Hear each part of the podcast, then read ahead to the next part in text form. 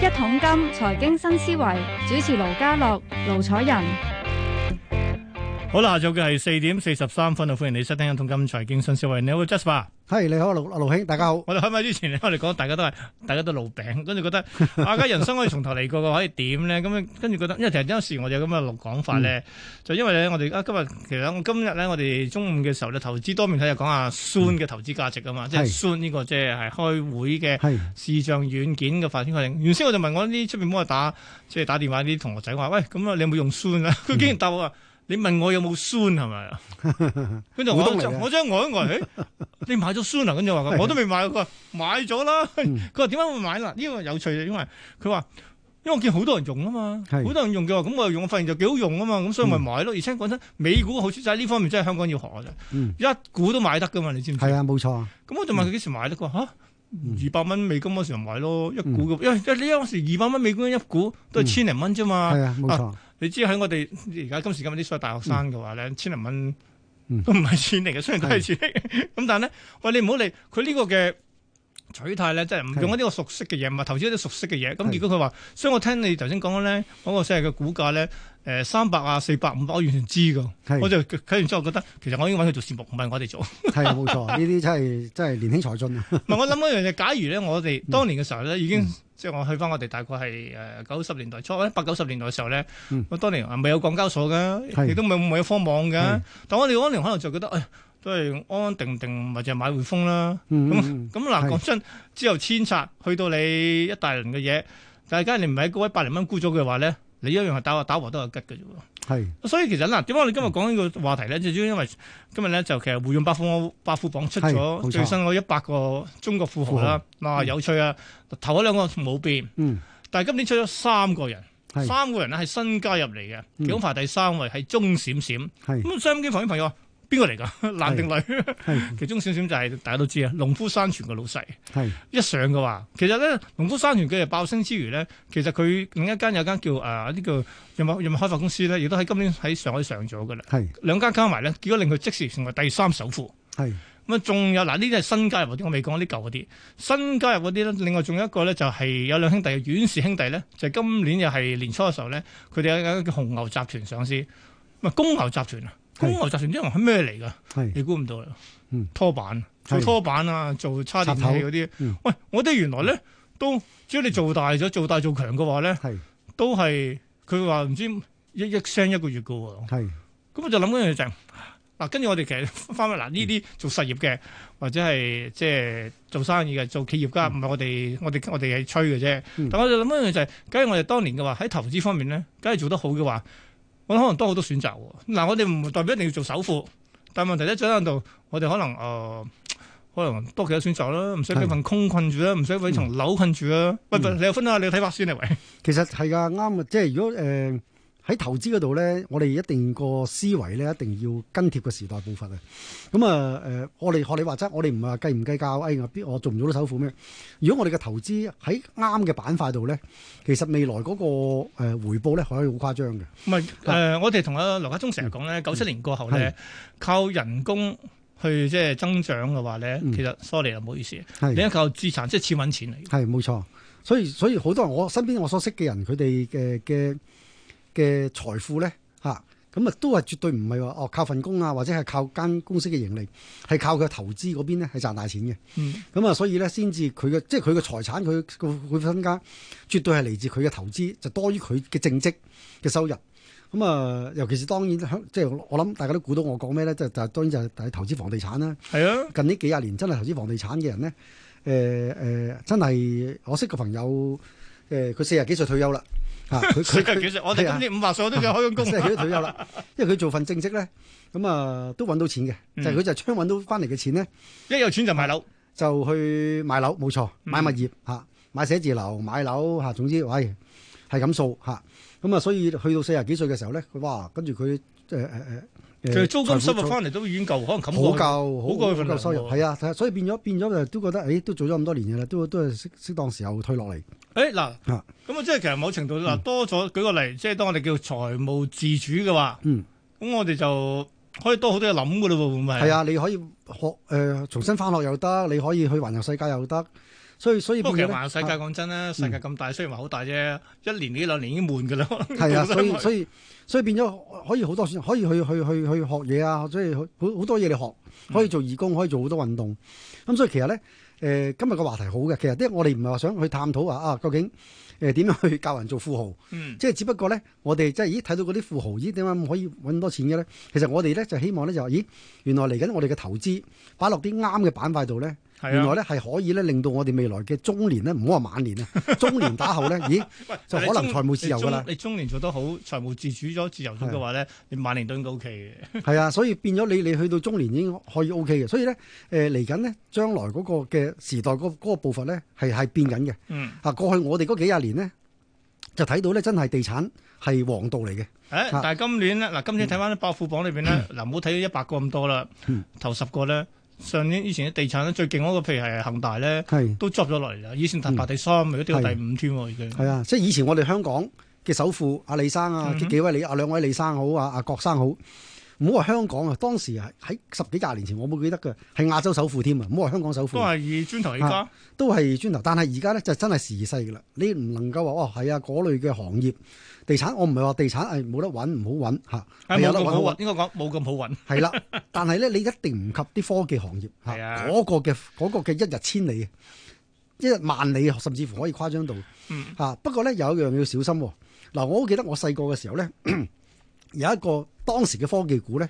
而家好多年青人咧都可能真係唔知咩嚟嘅喎，咩咧？ 叫香港天 線啊！哇！真係黐咗線嗰隻，我唔知你有冇應該七幾年嗰時我啊七幾年嘅時候冇，錯，係藍籌股嚟嘅。啊嗯，因為當時啱啱電視機興起啊嘛，係啊，啊當時咧要買啲魚骨天線噶嘛，係啊，咁呢間嘢咧專係做嗰啲魚冇骨人天知咩線，叫魚骨㗎啦。係啊，即係插插喺天天台頂嗰度，一支支就誒誒壓晒出嚟嗰啲。嗯咁啊，所以咧嗰陣時咧呢只嘢咧，哇！真係又係炒到飛起嘅，又係科技股嚟嘅。咁、嗯但係當然咧，誒、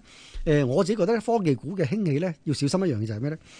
呃譬如我哋誒好耐之前，我哋見到一啲嘅電子字典，係哇！誒誒廿幾卅年前咩？我30知啊，乜乜通乜乜通啊乜嘛乜。通乜乜通乜 乜通嚇，又係揾大錢嘅個老嗯闆，因為嗰啲電子字典咧就代取代咗乜嘢咧？嗰啲傳統咧，我哋逐頁逐頁攣嗰啲咩牛字典津啊，係嗰啦啲係嗰啲字典，你我本字典咁厚，但係而家一一本嘢就搞掂啊晒，一一個電子嘅即係手杖都啊得。但問題點知估到去到十年之後又已經係冚咗佢咯喎。冇錯啦。又第二個科技咧，就冚咗佢呢個科技啦。嗯咁所以咧，科技股咧，其實咧就要好小心嘅，因為咧佢唔同年代咧，佢會有有唔同年代嘅興起嘅科技股嘅。嗯咁所以咧，我哋一定要留意翻，誒、未來嗰十年嗰、個科技股得嚟咧，係邊種科技股添，嗯同埋要留意就係乜嘢咧？邊啲科技股咧係會被其他科技股取代，嗯，而佢咧成我日哋咧我哋要諗下究竟就會沒落之啦。後係啦，冇錯啦啊。嗯嗱，就算可能好多人話，誒哎亞馬遜好勁啦，係咪？就或者騰訊好勁啦，亞馬用亞馬遜即係索斯嚟為為例咧，嗯，佢成日喺度講一樣嘢就係貝索斯話：，喂，我都覺得一個企業由成長，即係起興起到成長咧，都係 keep 大概三十零、三十幾年嘅咋。咁嗯係佢一九九六、九二、九六年開始到上市嘅話咧，嗯咪計翻三十年咯。而家可能已經由高潮向下啦，已經係。啊所以其實連佢都有呢種嘅危機意識嘅話咧，所以你買翻科技股都要諗下，喂，你而家做哇好勁喎，一日千 嚟，啊下一個咪又嚟緊，你唔知嘅咧係啊，真係真係唔知嘅。即係你諗下，以前我哋誒誒誒好多時候我哋男人啊，或或或者唔好話男人啦，即係我哋都會嗯買手錶、戴手錶。係而家我發覺好多年青人係唔戴手錶嘅。唔係佢會戴啊蘋果手錶喎，誒係啦，誒就算戴都係戴呢類手錶。智能手錶嚟嘅，智能手錶。錶嚇，一係就唔戴，就戴一係戴就戴智能手錶。嗯咁所以嗰啲傳統手錶咧，又係大劑嘅 啦，係喺喺我眼中又係大劑嘅啦。哼，係啊，你好少聽到啲年青人咧，佢話好渴慕咧咩？啊誒嚟緊買隻金撈戴下咁樣，佢 話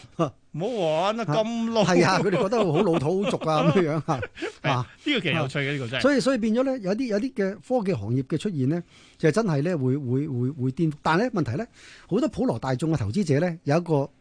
腦裏邊咧就諗，唉、咁我都唔知邊只科技股當打，邊只唔嗯當打，嚟緊邊只會勁，邊只會被淘汰。所以咧，我都嗰時候咧，我都同人分享就係咩咧？好簡單，你唔好買科技股，你買納斯達克指數期貨哦，啊即係買 ETF 啦，變咗係。嚇，買 E ETF 又得，因為你納斯買達克指數期貨就跟咗我個 index 噶嘛，係啊。係啦，所以你買相關嘅，你唔使去揀啦，直情係買嗰個板塊，直情係。嗯嗯 O.K. 你認為嚟緊將來都係科技股當打嘅，O.K. 咁一定就係科技股指數一定會當打嘅啦。嗯嗯 O.K. 咁呢就變咗你唔需要擔心，誒、我揀錯咗定揀啱邊邊只定邊隻啦。嗱，我仲想睇一樣嘢啦，你講開啊講得即係大家講到興起啦，就因為啊你講真嗱，我哋回帶去一百五十年前啦，係愛迪生，係嗱佢做啲嘢應該科技嘢啦，係咪？係啊係啊，咁結果佢收尾整咗間叫做通用電氣。係係嗱，當年梗係科技股嚟㗎啦，係咪？嗯絕對係啊但你某個家族揸佢揸到而家嘅話，咁啊 鎖 sorry 啦，大真係死晒啊！大鑊，跟住發現佢收尾變形不停咁變形㗎啦。佢當然佢哋都開發到好多嘢，但係收尾佢真係變嗯形咗，仲有就係好多後來者過嚟冚咗浪過嚟，咁結果佢今時今日行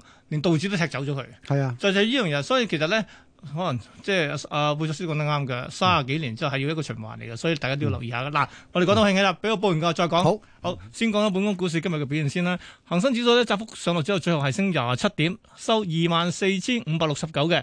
咁啊，睇埋呢個嘅誒內地三大指數嘅表現先啦。三大指數方面都升喎，升幅係介乎百分之零點四去到一點三六，深圳成分最強。鄰近北亞區方面，韓股升翻半個百分點，其餘兩個都跌，跌最多嘅係日本股市。歐洲啊開市，英國股市都升近半個百分點。至於港股期指方面呢，跌咗四十七點，去到二萬四千五百零二，話低水六十八點，成交八萬五千幾張。國企指數升十點，報九千九百八十八點，成交又點呢？今日成交唉